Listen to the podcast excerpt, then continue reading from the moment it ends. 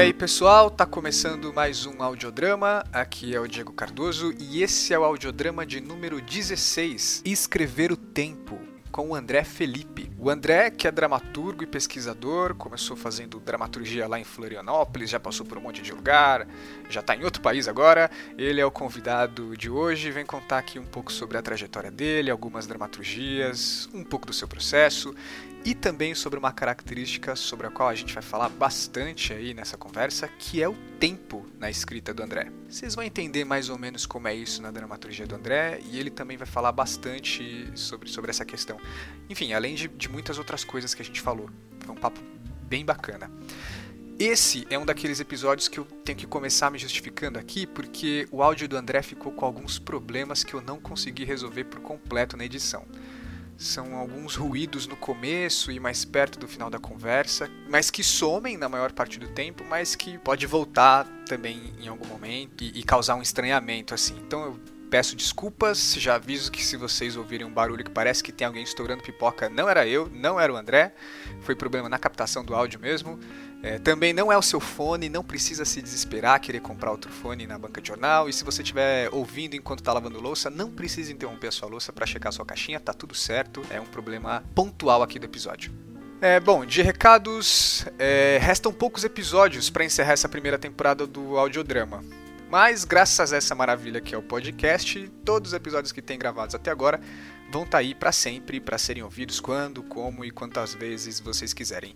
E por isso, eu vou reforçar aquele pedido de você ajudar o podcast divulgando, compartilhando, ouvindo mais, chamando mais gente para ouvir também. E se você está chegando agora ou ainda não o fez, siga o audiodrama na plataforma por onde você ouve, no Spotify, no Deezer, porque sim, agora o audiodrama está no Deezer, no Google Podcast, porque o audiodrama também está no Google Podcasts ou no seu aplicativo preferido aí por onde você ouve. Eu sei que no iPhone é muito fácil porque já vem um aplicativo nativo de podcast, por lá você assina muito fácil o podcast que você ouve e ainda consegue configurar suas preferências. Então dá para colocar para receber episódios somente no Wi-Fi, você pode atualizar manualmente, enfim.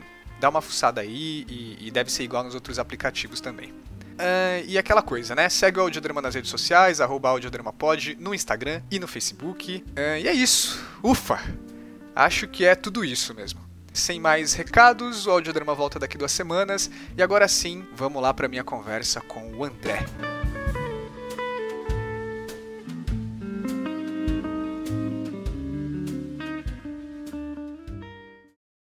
Senhoras e senhores do audiodrama, hoje eu estou recebendo o André Felipe. Bem-vindo, André. Obrigado. Bem contente de estar tá recebendo você aqui. A gente já se encontrou algumas vezes, não sei se você lembra, mas a gente nunca parou para trocar uma ideia de fato, né? Sim, sim, temos alguns amigos em comum. É, pois é. Então, vou pedir para você, como sempre eu faço aqui, para você começar se apresentando, inclusive porque eu também tô curioso para ouvir sua apresentação, para conhecer essa história. Tá bom. É, primeiro agradecer o convite. É, Acho super Imagina. legal o projeto, já tinha conhecido, tinha ouvido o do Vini. e, uhum. enfim, é, me apresentar, sempre difícil se apresentar, né? A gente em cada lugar se apresenta de um jeito. é... Ah, fica a seu critério, aqui é livre. então, eu sou André Felipe, é, eu sou de Florianópolis, é, mas já morei em diversos lugares, agora eu tô morando na Alemanha. Eu sou dramaturgo, uh, também um pouco ator, um pouco diretor, produtor, é, professor, pesquisador, um pouco de tudo. Uh, que mais que é interessante saber? Eu, tô, eu faço doutorado, estou fazendo doutorado na USP agora e fazendo parte do doutorado aqui na Alemanha, na Universidade de Frankfurt. Estou já sete meses aqui, fico um ou dois anos. Um, bom, acho que é isso. Ah, então a sua ida para aí faz parte do seu doutorado? Faz parte do meu doutorado, aham. Uhum. É um sanduíche. Ah, entendi. E é em dramaturgia? É em dramaturgia, meu projeto está relacionado à dramaturgia. Está relacionado à minha prática e, e, tem a ver com a representação ou apresentação do tempo, é, noções, noções de tempo e temporalidade na escrita e na dramaturgia. Ah, porque isso é muito evidente lendo seus textos. É uma coisa que eu vou querer te perguntar, inclusive. Essa... essa coisa com É, não sei dizer o que vem primeiro. Uhum. Se vem primeiro a pesquisa ou se vem primeiro esse interesse. Sim. Ô, André, mas enfim, quando eu te ouvi falar de você, te conheci aqui, você já estava em São Paulo e já uhum. trampando com dramaturgia. Sim. Mas desde uhum. Florianópolis você já faz isso? Então, sim, eu, eu me formei. É, eu não falei muito da minha formação, eu me formei é, na UDESC, na Universidade do Estado de Santa Catarina, é, no curso de teatro. Lá só tem licenciatura. Agora, hoje em dia, não, acho que é só licenciatura ainda. É, mas tem bastante prática, uhum. assim. Uh, eu comecei mais interessado na atuação, uh, já fazia teatro desde 12 anos, na adolescência, assim, né, de, em oficinas e tal. É, mas com o tempo eu fui passando cada vez mais me interessar pela dramaturgia e fui sendo reconhecido como dramaturgo lá no curso, antes mesmo de eu me entender como dramaturgo, porque eu era a pessoa que, que acabava me interessando por, por trabalhar com texto, por adaptar texto, enfim. Sim. E me colocaram antes esse título, antes de eu, de eu me entender como dramaturgo. Uhum. É, e aí depois, é, enfim, foi indo num crescente interesse pela dramaturgia. Uh, não tinha escrito nenhum texto antes de ser conhecido já como dramaturgo lá. É, só adaptado algumas coisas, feito algumas versões. Uh, e aí, no final do curso, eu me inscrevi para um mestrado em dramaturgia, um mestrado prático em Buenos Aires. É, eu já tinha interesse de ir para Buenos Aires, tinha muito interesse na dramaturgia de lá. E aí fiz esse mestrado no... Isso que ano? Isso foi. Eu comecei em 2010 o mestrado lá. É, e aí foram um uhum. pouco mais de dois anos de mestrado. É, ele funciona um pouco como uma escola de dramaturgia misturado com, com, com um mestrado. Então, são dois anos de matérias, bastante matérias práticas. É, e aí, depois o tempo que você quiser para escrever a sua dissertação. É, e aí lá que eu comecei a escrever mais, assim, me entender mais como, como dramaturgo. Eu já escrevia muito antes também, isso desde adolescente também, é, mais poesia e coisas que eu não sabia muito bem o que eram. E aí aos poucos fui juntando um pouco essas duas práticas, assim. E aí a sua vinda para São Paulo foi no final desse período aí que você já fez o mestrado na Argentina e já se firmou. É, mais ou menos. Eu eu, desde a graduação, tenho um grupo que chama Ursa de Araque, é, que se formou por algum. É, somos, todos estudamos juntos né, na graduação, lá em Florianópolis. É, e esse grupo continua, apesar de que quando a gente se formou, cada um foi para um lado. Florianópolis acontece muito isso, né? Como não tem muito espaço é, para produzir, assim, é, as pessoas acabam saindo muito. É, mas a gente continuou trabalhando junto, apesar da distância. Eu estava em Buenos Aires, outro ator estava na França, outros continuaram no Brasil, foram para diferentes lugares do Brasil. É, e dentro do grupo eu já tinha, já trabalhava de alguma forma como dra dramaturgo ou como dramaturgista. É, a gente sempre trabalhou de uma forma muito colaborativa e cada um também é, é revezando também os, os, papéis e as funções dentro do grupo, né? E aí depois, quando eu estava, enfim, morei em Buenos Aires é, um uhum. pouco mais de dois anos, e aí quando eu voltei, eu voltei para Florianópolis, a gente tinha conseguido na época um Miriam Muniz, falecido Miriam Muniz, Sim. é, da, da Funarte, né, o prêmio da Funarte. Uh, falecida Funarte também. Então, falecida Enfim, que ainda Funarte. existe, mas a tá gente ainda vai tá chegar aí, morta-viva. Muitos cadáveres aí. é, e aí, enfim, aí voltei para Florianópolis e ali comecei a trabalhar mais intensamente com o grupo. É, e, e aí, de novo, aconteceu uma nova diáspora do grupo. Eu fui para São Paulo, outros, outros vieram para cá, para a Europa. É, e, mas a gente ainda assim continuou trabalhando juntos. É, mas é isso, eu fui para São Paulo em 2015, final de 2015. Uhum. Mas já estava antes um pouco em relação com São Paulo, tinha trabalhado é, no, no ficção do, da companhia Ato, tinha uma espécie de núcleo de, de dramaturgia que trabalhava Sim. junto com eles. Então já estava um tempo ali meio numa inda e vinda, já trabalhando com, com o Gustavo Colombini também, já muito em diálogo com ele. Uhum. E aí isso, aí em 2015 fui para São Paulo e 2017 entrei no doutorado na USP, né? Sim, entendi. Enfim, e aí conecta tudo. E aí vim para cá nesse ano, começo desse ano. Sim. Ah, é uma sequência até que muito encadeada, né, de acontecimentos assim, de uma coisa para outra e de repente você sim, já tá sim. já tá aí. Tanto que eu ia te perguntar se eu, eu, por alguma razão achei que o seu período aqui tivesse sido um pouco mais longo. Queria saber se a sua dramaturgia estava atrelada uhum. somente a processos ou também a academia e, e, e como que estavam indo essas coisas assim, mas acho que você já meio que já deu uma respondida, né? Porque eu, uhum. às vezes eu te via muito assim e eu era curioso para conhecer essa sua dramaturgia, né? Aí você me enviou aqui três textos: o Perdendo Tempo, que você uhum. disse que foi de um, de um, de um projeto teatral inacabado, é, o Mansa, uhum. que foi esse que o Diogo Liberano dirigiu. Sim. É, eu queria que você falasse um pouco uhum. desses, onde é que eles se localizam aí nesse, nessa trajetória que você descreveu, de, de, desde início de dramaturgia até essa entrada para o doutorado, onde é que eles estão, o que, o que eles tá. o que são esses projetos? Então, deixa eu ver por qual eu começo. Aqui eu vou abrir um parênteses. A seguir, o André vai começar a falar de dois textos dele, Mansa e Perdendo Tempo. São dois textos que têm como característica o tempo na construção dramatúrgica. E depois a gente vai ficar falando um pouco disso. O André já vai descrever os textos, mas para situar vocês um pouco mais e melhor e não ficarem boiando durante o nosso papo, eu estou fazendo essa parte aqui para apresentar essas dramaturgias com mais detalhes. A primeira dramaturgia que o André vai começar a apresentar agora é Mansa. Mansa, escrita em 2018, é descrita como uma peça para duas atrizes. Ela começa com o seguinte fragmento: Porque uma mulher boa é uma mulher limpa. E se ela é uma mulher limpa, ela é uma mulher boa. Há milhões, milhões de anos, pôs-se sobre duas patas, a mulher era braba e suja, braba e suja e ladrava.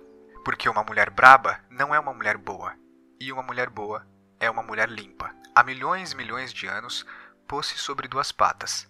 Não ladra mais, é mansa, é mansa e boa e limpa. Angélica Freitas. Mansa é uma dramaturgia fragmentada. São 33 fragmentos e cada um deles está localizado num período de tempo diferente. Os anos pelos quais o texto passa são 1997, 2000, 2003, 2015 e 2033 cada fragmento de tem traz uma dupla de personagem que de alguma maneira se refere à história principal da dramaturgia, que é a história de duas irmãs que mataram e enterraram o pai, pastor, no terreno de casa. Mas essa história em si não acontece na dramaturgia. Então a gente sabe dela e descobre mais dela a partir das perspectivas trazidas nesses fragmentos focados em personagens específicos. No, no, nos fragmentos do ano de 1997, a gente acompanha a perspectiva do pai de dentro do buraco, já enterrado.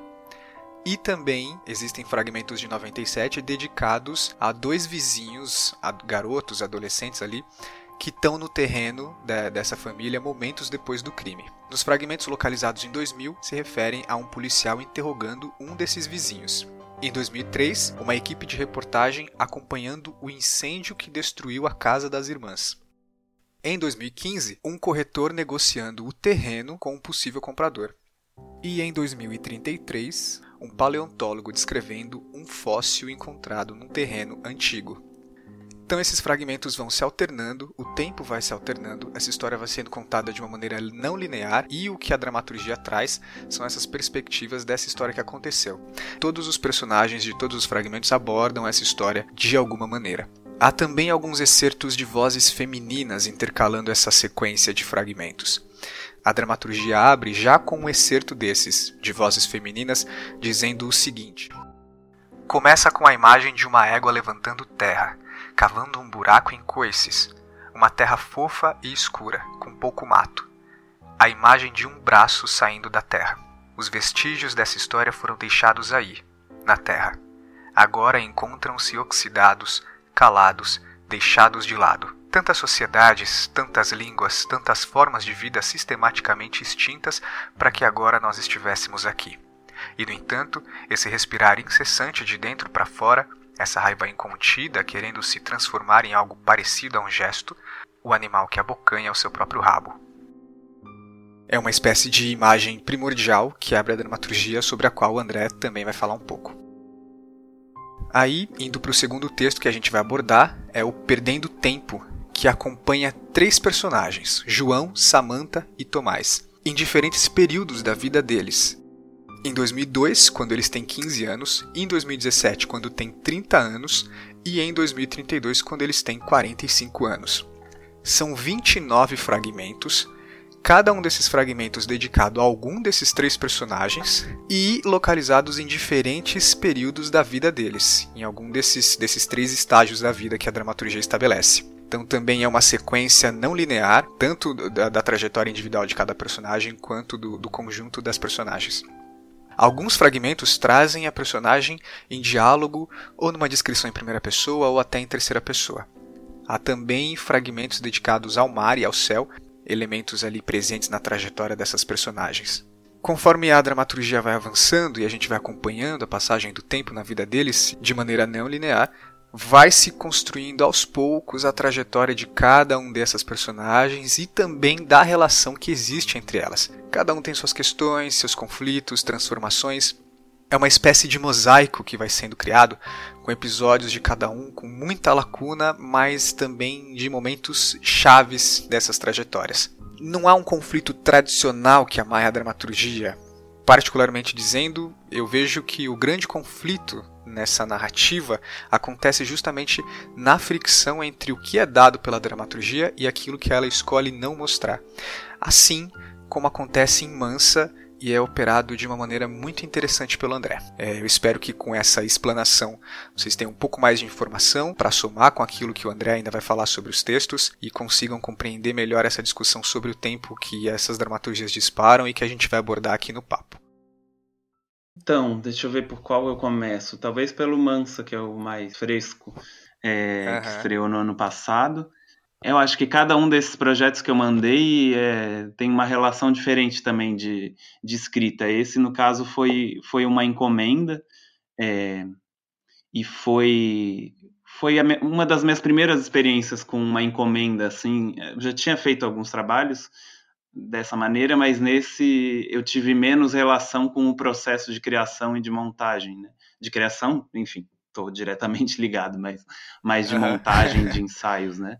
Uh, porque foi montado no Rio, eu estava em São Paulo, é, assisti alguns ensaios, mas só bem no comecinho e depois bem já no final. É... Mas eram pessoas que você conhecia? Então, é um projeto que partiu uhum. da, de duas atrizes lá do Rio, da Amanda Mirassi e da Nina Froze. É, eu já conhecia a Amanda, que tinha feito tinha feito uma das oficinas comigo e com o Gustavo, uma época que ela estava em cartaz com outro espetáculo em São Paulo, uhum. é, mas conhecia pouco, assim. É, e é um projeto que partiu delas, elas chamaram o Diogo Liberano é, para dirigir e eles três me chamaram para escrever. Uh, e era um projeto que, a princípio, eles estavam montando algum outro projeto, acho que era com Pedro Kozovski, um projeto que acaba, acabou não rolando. É, então me chamaram com muita abertura, assim, não, não tinham, queriam, tinha essa vontade de trabalhar juntos, mas não, não tinha muito o que ia ser o projeto, né? É, Sim.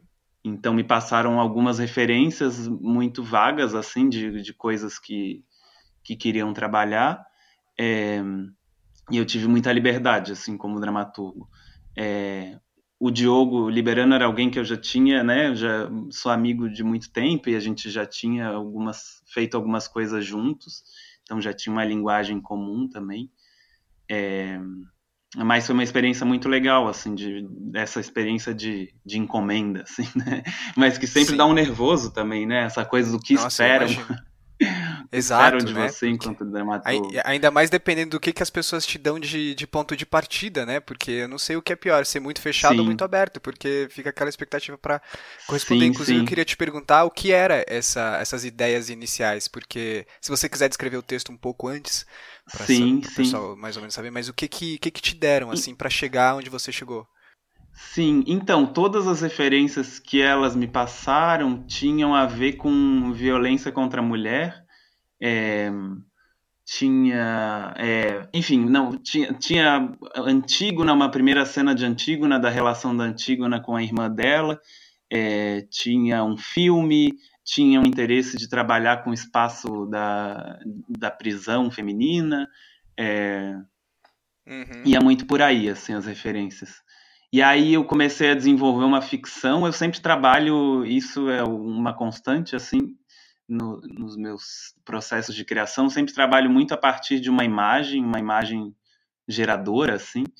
Uh, mas uma imagem que eu pode ser uma imagem existente, pré-existente, uma fotografia, um quadro, enfim, ou uma imagem que eu crio, assim. Mas para mim é muito importante ter essa imagem em mente, assim, que é um pouco irradiadora assim da criação.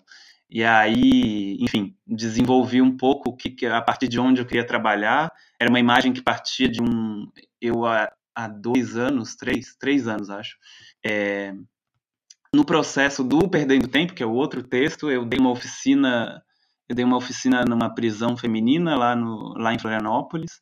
É, fiz uma espécie de residência de um dia com algumas presidiárias que já faziam um curso de teatro lá é, presidiárias e algumas. Oficina de dramaturgia? É, aham, uh -huh, de escrita. Uh, uh -huh. Com umas presidiárias e algumas escritoras. Eu chamei algumas escritoras da cidade, tanto dramaturgas ou gente da, do cinema ou da literatura. É, e foi um dia, foi super rápido, Legal. mas foi super intenso. É, e, e, enfim, eu estou fazendo uma tangente aqui, mas, mas já vai conectar. É, tá. Uma da, a história de uma das, das detentas é, era uma história muito forte, assim, ela, ela tinha uma história de, de abuso e, e violência doméstica, é, e ela assassinou o marido dela, isso ela me contou, enfim, a, a facadas. E aí depois eu soube pelas outras detentas, então não sei o que é verdade ou não, é, que ela enterrou o corpo do marido, que ainda não estava completamente morto, no quintal da casa, nos fundos da casa. E que foi descoberta porque uma vizinha viu uh, esse corpo sendo desenterrado pelo cavalo do terreno. E aquela imagem ficou muito Caraca. forte assim na, na, minha cabeça naquele momento, né? E, e é uma imagem que às vezes voltava. Então eu trabalhei a partir dessa imagem, assim, essa imagem como irradiadora. E, com, e comecei a criar uma ficção, enfim, de duas irmãs que matam o próprio pai, também numa história de, de abuso, de violência. E aí, em algum momento, eu comecei a me sentir muito estranho, assim, comecei a escrever um diálogo entre as duas irmãs, né, eram duas atrizes, então comecei a desenvolver esse diálogo. Mas em algum momento comecei a me sentir estranho eh, nesse momento, né, como homem, escrever esse diálogo dessas duas mulheres, né, uma história de violência contra a mulher. É, entrei em certa crise com o projeto, conversei com, com elas, enfim. E aí, no fim, a solução que, que eu encontrei foi não, não ignorar essa relação de que eu era um homem escrevendo essa história, né? Então, trabalhar, jo jogar com essa, com essa relação. Então, o texto, o que ele é, eles são são só apenas vozes masculinas que circundam esse crime, né? Que circundam essa história. Essas duas mulheres estão uhum. ausentes no texto. Elas estão, elas foram presas, né? Então só aparecem essas vozes masculinas descrevendo de várias versões desse crime, né? Então tanto os vizinhos, dois vizinhos, crianças que vêm que vem o, o corpo do pai enterrado, o policial que volta para interrogar um dos vizinhos, esse terreno sendo vendido, então o, o cara da imobiliária, um, um possível comprador do terreno, é, um jornalista, enfim, e isso ao longo do tempo, né? É, ao longo de, se eu não me engano, 36 anos. Enfim, é, mas eu, eu contava que o jogo um pouco do texto é que esse texto seria feito por duas mulheres, né? Então a presença delas em cena cobra cobra a presença dessas duas mulheres que foram de alguma forma caladas e sem a possibilidade de contar sua própria história, né? É, e o texto então, é aí as duas atrizes também. fazem todos os personagens, né? Sim, fazem todos os personagens ao ah, longo de, de, Pô, de 36 anos, né? É, e uhum. foi, enfim, uma bomba que eu enviei para eles, né? Porque a primeira entrega que eu fiz, é, o texto já é super confuso, porque eles são vários fragmentos ao longo do tempo, né? E a narrativa uhum. vai se construindo aos poucos nesse quebra-cabeça. Mas a minha primeira entrega era ainda mais caótico, assim, né? E, e elas se assustaram muito primeiro, assim, o que, que é isso, né? Milhões de personagens, todos homens, contando, contando essa história, enfim. É, mas aos poucos a gente foi entendendo juntos o que, que nos interessava, né, enquanto grupo também, daquilo, daquele texto, daquela história, daquelas personagens. E elas, junto com o Diogo e com, e com a Natácia, que, que era a, a, trabalhou na composição corporal, foram encontrando um modo de colocar aquele texto em cena, né?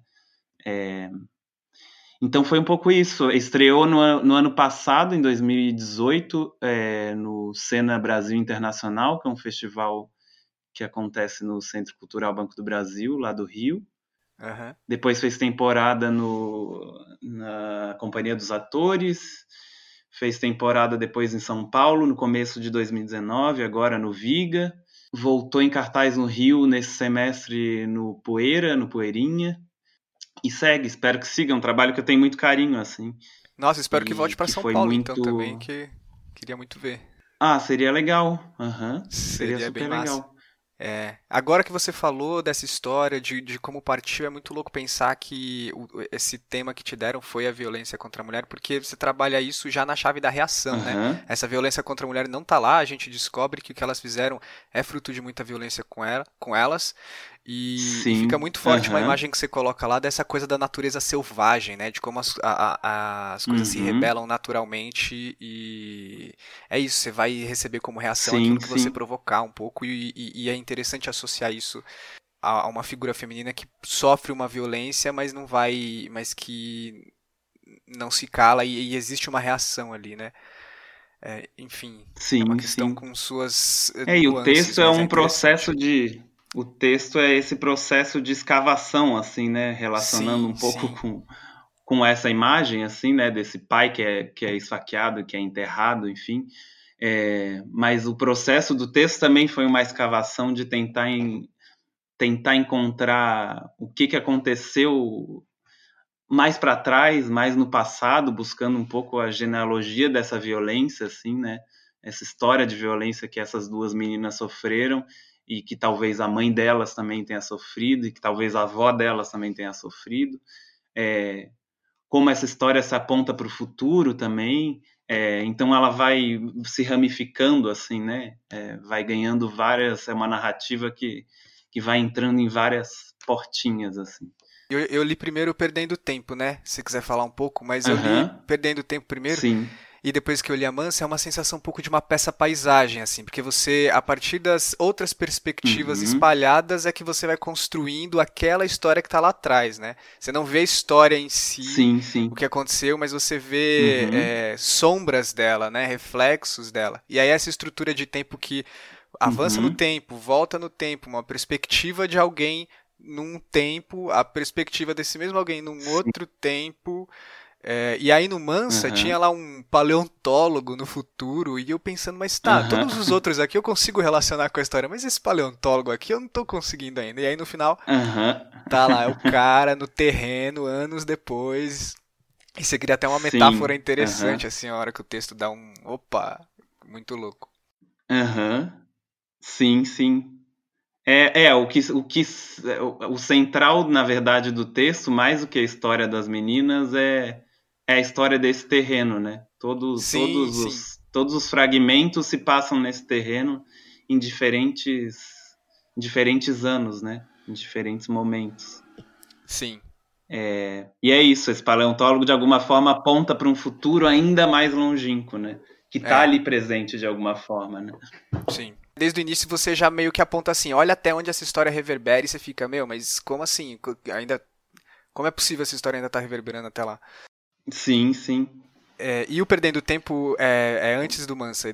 O Perdendo Tempo é de antes do Mansa. É, foi um processo é, bastante solitário é, de 2015, 2016. É, eu ganhei uma espécie de, de bolsa de criação de um de um, um edital lá de Santa Catarina que chama Elizabeth Anderle para a criação da dramaturgia.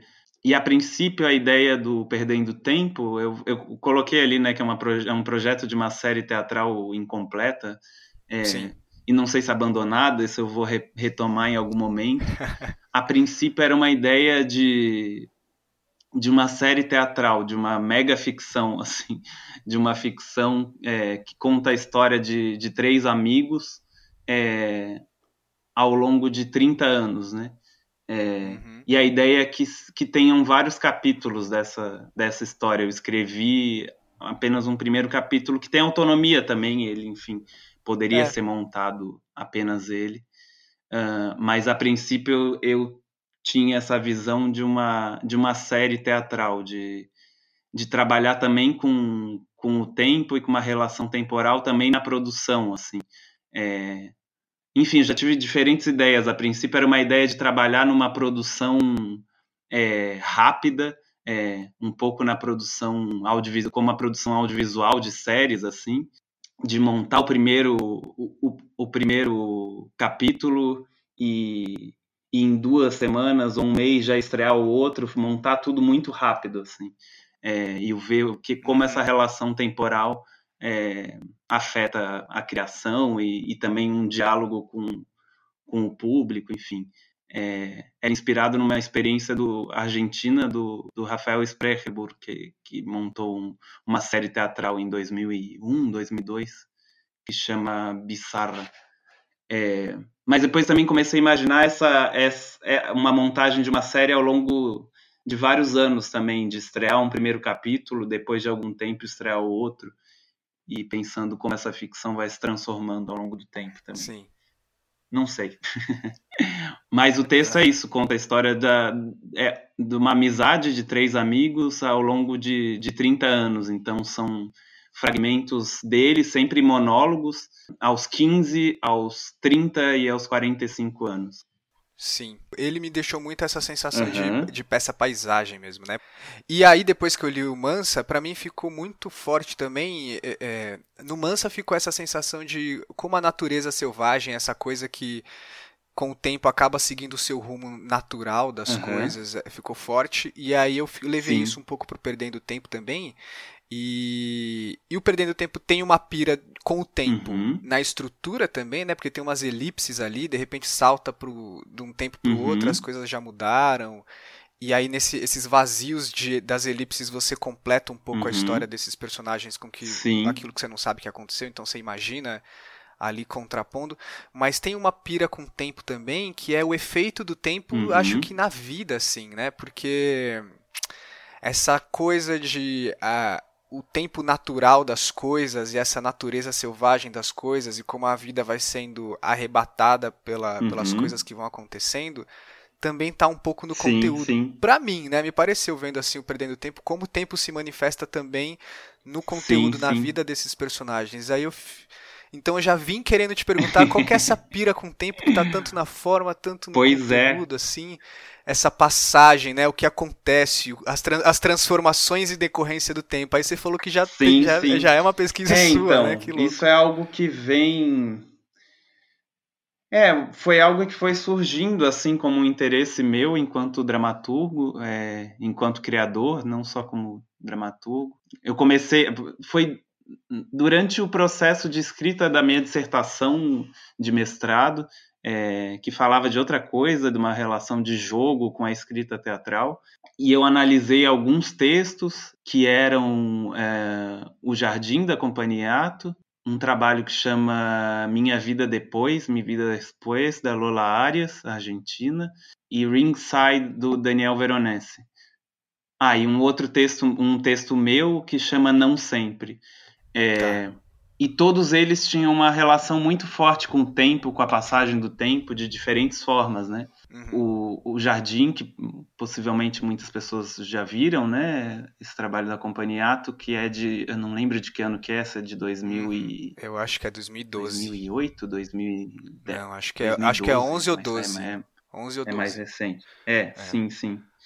Uh, que conta, enfim, a história dessa, dessa família, né? Em diferentes momentos é, e também a forma como eles contam essa história e como colocam ela em cena também trabalha nessa relação temporal, né, do público Sim. separado em três em três arquibancadas. É, Mi Vida Depois é um trabalho da Lola Arias que eu gosto bastante, que que é o primeiro trabalho, acho que é o primeiro trabalho que ela começa a trabalhar mais com o documental. É um trabalho de 2009, uh, em que ela chamou acho que são seis atores, se eu não me engano, é, cujos pais tinham alguma relação com a ditadura, seja porque eram estavam é, do lado dos militares ou porque eram militantes contra a uhum. ditadura, ou enfim, cada um com diferentes relações, e são esses atores se colocando no lugar dos pais é, quando tinham a mesma idade que eles, né? Que era, enfim, uhum. Na época, os atores tinham, eh, tinham cerca de 30 anos imaginavam os pais deles quando tinham mais ou menos a idade deles e trabalhando muito a partir de arquivos, documentos e reencenando cenas do passado dos, pai, dos pais, né? É, o outro trabalho era do Daniel Veronese, que também é, tinha algo muito do ritmo, mais rítmico, mais da linguagem do texto. É, então me chamou muita atenção a minha escolha por esses textos, né? E também por, por, por notar que, que muita gente estava trabalhando com isso como algo central nessa questão do tempo, da passagem do tempo, enfim. Mas a sua escolha por esses textos não foi necessariamente pelo tempo, foi pelo jogo. Não, não, foi por outra coisa, era uma ideia de jogo e tal. Mas uhum. a partir dali eu fui surpreendido por isso, por essa coincidência, assim, né? Coincidência Sim. entre aspas, talvez mas ver isso que tinha muita gente, muitos dramaturgos contemporâneos latino-americanos, argentinos e brasileiros nesse caso, trabalhando sobre o tempo e a passagem do tempo como algo algo central, né? É, e aí comecei a ver que isso era uma constante também no meu trabalho e no, no que me interessava, né? É, então daí um pouco foi se se definindo um pouco mais essa pesquisa, assim tanto, enfim, tanto no meu trabalho artístico quanto acadêmico, né? Mas, mas é isso. O porquê disso ainda tô, tô entendendo. Mas e é, porque eu ia te perguntar o porquê, né? Qual que é da, qual que é a sua intenção nessa nessa pira com o tempo? É, você já escreveu o Perdendo Tempo e o Mansa já é, se propondo a uma investigação de tempo ou também foi uma consequência de propor um jogo ali? Foi, foi, foi, foi já se propondo. É, o, o Perdendo Tempo é anterior ao meu projeto de doutorado, eu entrar no doutorado, e o e, e Mansa posterior, assim, né? Já estava isso muito na minha cabeça. é, e, enfim, e todos eu tenho desenvolvido também algumas práticas e tentado cada vez mais articular um pouco o meu, meu lugar como pesquisador dentro da academia com o meu lugar de, de artista, né, e de, de criador, assim.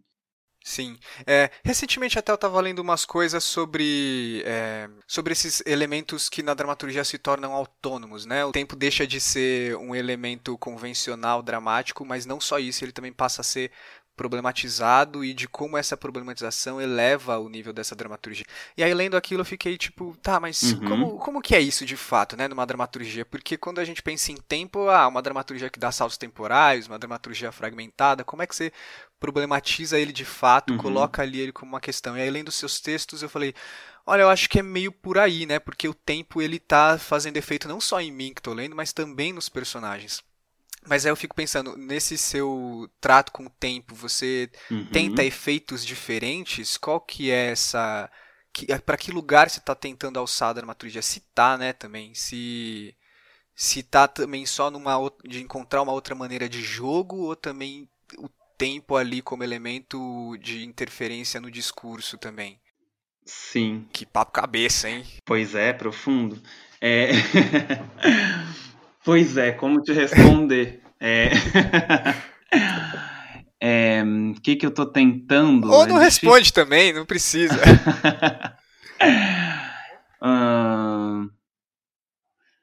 É, não sei, acho que o tempo, a passagem do tempo é algo que pessoalmente me intriga muito, assim, mas não, não é algo pessoal, né? Acho que a todos nós, assim, né? É uma questão metafísica, assim, né? É, mas, e a questão da passagem do tempo é algo uhum. que. Isso que nos intriga muito, que a gente não entende totalmente o que, que é isso, né? O que, que é essa coisa sem matéria, assim, e que nos transforma, né? É, e, e trabalhar com teatro também é trabalhar com, com o tempo, né? Uh, enfim, se fala muito do, do presente da cena, do presente do, do teatro, né? Uh, sim, mas, sim. Mas a gente trabalha com tantas relações temporais, né? Uh, a gente que trabalha com a palavra, por exemplo, a partir da dramaturgia, de um texto que é escrito previamente, de um texto que pode ser interferido pelo ator em cena. Então, a, não sei, a experiência teatral é carregada de tantas camadas temporais, né, de tantas temporalidades, que não só o presente, que ali no presente se, se transformam, mas que também deixam vestígios, traços, é, o que que fica, né? Se fala muito do teatro como a, a arte do efêmero, uhum. que, que, enfim, que passa, mas ela também deixa, né? Deixa coisas, deixa traços. É, tem muita gente trabalhando hoje sobre o arquivo, né, a partir do arquivo da, da do, do, teatro, da cena, enfim. Uh, é, muitos reenactments também, né, de, por exemplo, na performance, de trabalhar a partir de, de, de performances que já foram feitas e que nova nova camada temporal surge aí. Enfim, tem tanta. É, a gente trabalha com, com acho que a, que a arte teatral é, por excelência, não a arte do presente, mas a arte da, da duração e da passagem do tempo, né? Por isso que para mim é algo elemental, é elementar, assim. É, e o que, me, o que me pareceu interessante quando eu comecei a estudar e querer me aprofundar mais nisso é a falta de bibliografia também, assim, que se centre numa pesquisa sobre o tempo, né? É, a representação ou a apresentação do tempo. É, seja na dramaturgia, na experiência teatral, enfim. Se fala muito disso, se fala muito do elemento temporal, mas é, sempre de uma forma um pouco ampassant, assim, talvez. Mas, enfim, tem muita gente falando disso hoje, eu acho, e acho que, que por isso me interessa bastante também. É, a pesquisa partiu muito de, de um lugar é, mais teórico e, e de algo que eu tenho tentado também fugir um pouco, é, da crise do drama, Peter Zonde, enfim. Sim, sim. é, mas eu tenho tentado, não sei, dei uma cansada assim dessas discussões, é, tentado também pegar por um outro lado assim e também tentar entender a minha minha prática artística é, como uma prática válida de pesquisa também, né? É, sobre as questões que me interessam. Então, tenho tentado encontrar esse lugar no meio aí entre pesquisa científica, eh, acadêmica e, e, e artística, né? Sim, nossa, muito interessante, André, muito. É... Enfim, é... fiquei até assim, caraca, vai ser um. A gente tá tendo um papo sobre o tempo, né, na, na dramaturgia. Aí você falou, não tem muito.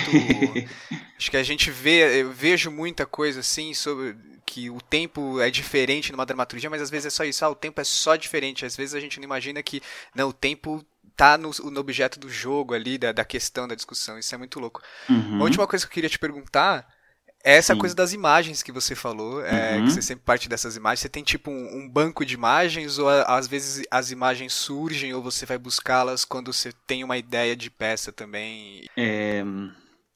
Então, não, é. Te, te dei uma ideia de peça agora, te encomend... fiz mesmo uma uhum. encomenda, você vai buscar uma imagem aí no seu Sim. imaginário, você vai formar ela. Eu acho que isso vem muito de uma, de uma tradição é, da, minha, da minha formação na Argentina, assim, de uma tradição da dramaturgia de lá. É, vem muito do Maurício Cartum, que é um dramaturgo, não sei se você conhece, é um dramaturgo muito importante lá na Argentina, porque, porque formou muitos dos dramaturgos e dramaturgas contemporâneos argentinos, hum. enfim, que por sua vez já, já formaram outro, ele já, enfim, tem seus 60 e tantos anos. Mas ele fala muito da, dessa ideia da imagem geradora, né? Que é uma imagem irradiadora de sentido, assim. Acho que um pouco contrário a uma ideia de dramaturgia que se constrói a partir de um modelo, de um modelo que deve funcionar, de um modelo dramático, enfim. É, trabalhar a partir da imagem é trabalhar a partir de um lugar mais do sensível, assim porque a imagem, enfim, te dá pistas para onde você vai, te dá uma centralidade, mas não te dá os, os caminhos prontos, né? Eu devo colocar agora uma, um punch, eu devo colocar, enfim, não sei. Sim. Na Argentina tem muita gente do, é, inclusive do cinema, que faz muitas oficinas. Também outra tradição muito forte é, é, são as oficinas de dramaturgia, né? Que em geral os dramaturgos e uhum. dramaturgas têm essa prática de de fazer suas próprias oficinas, normalmente nas suas casas, na sala de casa. E também tem muita gente do, enfim, muita gente do teatro, mas muita gente do cinema que se interessa muito por essa por essa forma de construir narrativa assim que vem muito dessa tradição teatral, que tem menos a ver com modelo e mais a ver com com algo, um processo mais intuitivo e tal, né? É, então, para mim, a imagem vem um pouco, acho que daí, assim, dessa formação, é, e é algo que me funciona muito, assim, isso sempre quando eu estou pensando, começando um projeto, é, que sempre é aquela coisa que você está meio perdido, né? Parece que você nunca fez isso. Pelo menos para mim, eu sempre Sim. tenho essa sensação de como é que eu fiz, como é que se faz, eu não sei por onde se começa. É, e para mim ajuda muito isso, tanto trabalhar com a escrita automática, que é algo que trabalho muito também na, nas minhas práticas pedagógicas, assim, nas oficinas, já há, algum, há muitos anos que eu venho dando oficinas, uh, nesse lugar de desbloqueio, assim, né, de deixar fluir, é, e uhum. também essa ideia da imagem, assim, de ter uma imagem geradora, de uma imagem de irradiadora, assim. Uh, então acho que vem um pouco a partir daí. É, tem um pouco isso de colecionando de uma pasta onde eu vou jogando várias imagens, às vezes que me que por algum motivo me chamam a atenção.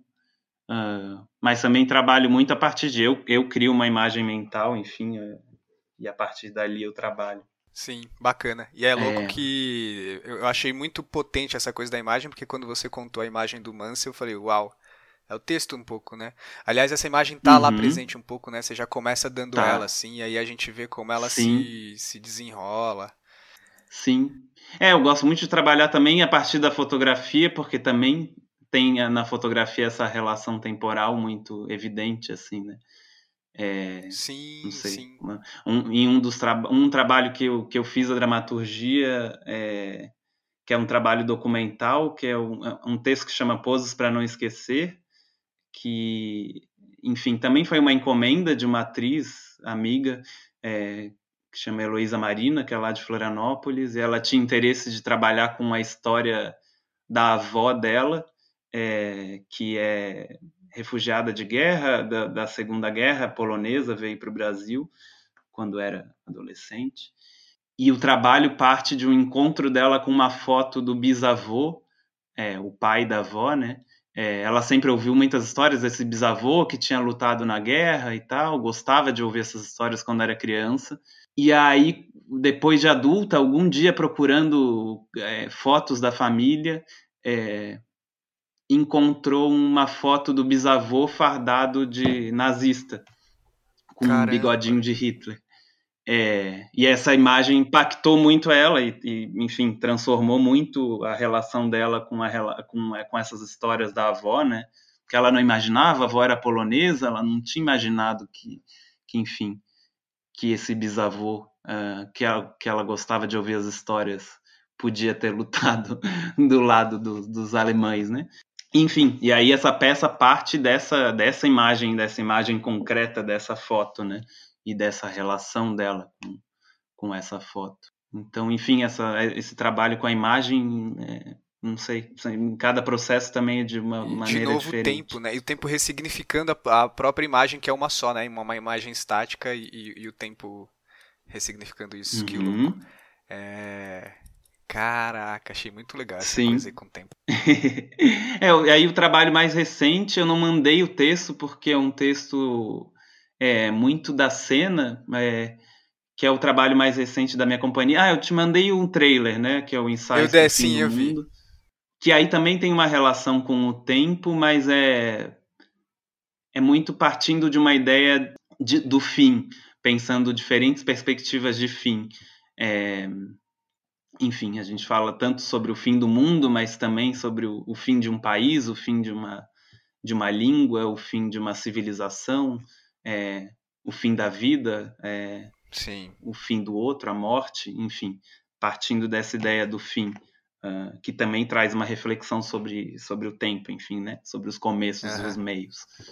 E esse trailer é aberto para todo mundo, porque se você quiser eu posso colocar na descrição desse episódio e as pessoas verem. Pode colocar, claro, uhum. sim, sim. Tá, então tá, então já tá aqui na descrição do episódio. Esse é o trabalho mais recente, a gente estreou no ano passado. Uh, ele é, é um tríptico, é composto por três monólogos. Uh, ele nasce dessa configuração do grupo, que hoje somos três pessoas só. É, agora os três estamos mais perto, porque todos moram aqui na Europa. Um mora em Paris, a outra mora na Polônia. É, a gente começou a criar quando eu estava ainda no Brasil.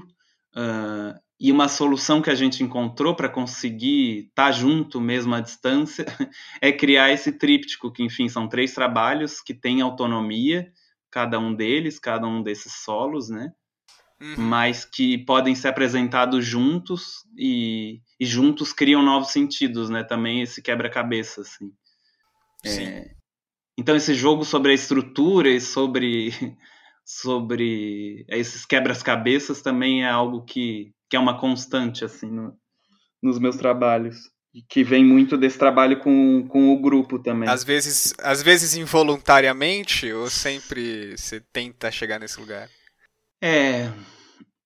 Ah, eu acho que para mim é muito importante pensar a forma, né, também como como Sim, sim. Como eu trabalho, a forma do texto, assim, é algo que às vezes vem como condição, como nesse caso, né, que era essa condição de distância, então pensar uma forma de conseguir seguir estando junto mesmo estando longe, seguir apresentando, enfim. Hum. Mas que também, ou às vezes vem, enfim, a posteriori, assim, né? Depois que eu já tenho aquele material. E tentar imaginar, enfim, qual é a forma dele, né? Sim. Uh, tanto textual quanto cênica. Às vezes elas estão mais imbricadas, outras vezes mais separadas. Bacana. André, acho que é isso. Bom, já falei bastante. Falamos muito, gostei bastante. Você tem alguma indicação aí para deixar para quem está ouvindo? Então, é, no meio, no meio da conversa me veio algo. É, eu lembrei de um, de um quadrinho que chama Aqui, Here, é, do Richard Maguire, que, que é um quadrinista, acho que ele é norte-americano, se eu não me engano, é, que foi publicado pela Companhia das Letras, não sei se há uns dois anos, uh, que é um, é um quadrinho que, que mostra, conta uma narrativa, mas de uma forma muito fragmentária também, uh, de um mesmo espaço, de um mesmo, de um mesmo ponto de vista de um espaço, e como esse espaço vai se modificando, né? É, então começa com uma com uma casa dos anos 50, é, e está escrito ali o ano, tem sempre o ano em cima. Você vira e vão tendo algumas cenas que se passam nessa casa em 1950, uma sala de estar. De repente vai para um futuro longínquo, de repente volta para um passado, para quando aquilo era só floresta. É, e esses tempos vão se sobrepondo, então algumas páginas de repente começa a aparecer uma sobreposição de vários tempos sobre uma mesma imagem. É, é bem gráfico assim essa questão do tempo, né? E para mim, enfim, foi uma grande. Se eu já abri aqui, eu já tô comprando. Viu só? é muito bom, é, não é lindo. Além disso, ele é lindo assim. E foi uma grande referência na construção do, do Mansa, né? Como é essa estrutura assim essa estrutura me inspirou assim hum. para criar esse esse texto. Sim, Acho nossa, que, que isso bacana. é uma, enfim. É gosto muito de, dessas referências de quadrinho. Eu vou, tô adquirindo já, com certeza. É, André, e se as pessoas quiserem te encontrar é, e conhecer seu trabalho, te achar nas redes sociais, não sei como você está acessível, se você quer ser encontrado, como é que elas fazem? Conhecer sua companhia, não sei. É, então, acho que melhor eu passo uh, as redes da minha companhia. Uh, no Instagram é a Ursa de Araque. Tá. E, e na, no Facebook também, a Ursa de Araque, enfim, você encontra ali, não vai ter outra Ursa de Araque. a Ursa de Araque. Beleza. Isso. André, obrigado pela sua participação, foi ótimo, adorei muito. Obrigado você um pelo legal. convite. Aí nessa rompendo rompendo essa distância tão tão eh, eh, gigantesca que, que há entre a gente, estamos aqui fazendo um episódio. Pois pra, é, pra quatro horas de diferença. É, e, enfim, acho que é isso. Para quem está ouvindo, obrigado também. O audiodrama volta, acho que daqui duas semanas. E a gente se despede dando tchau. Dá tchau, André. Tchau, tchau. Tchau, tchau, gente. Até.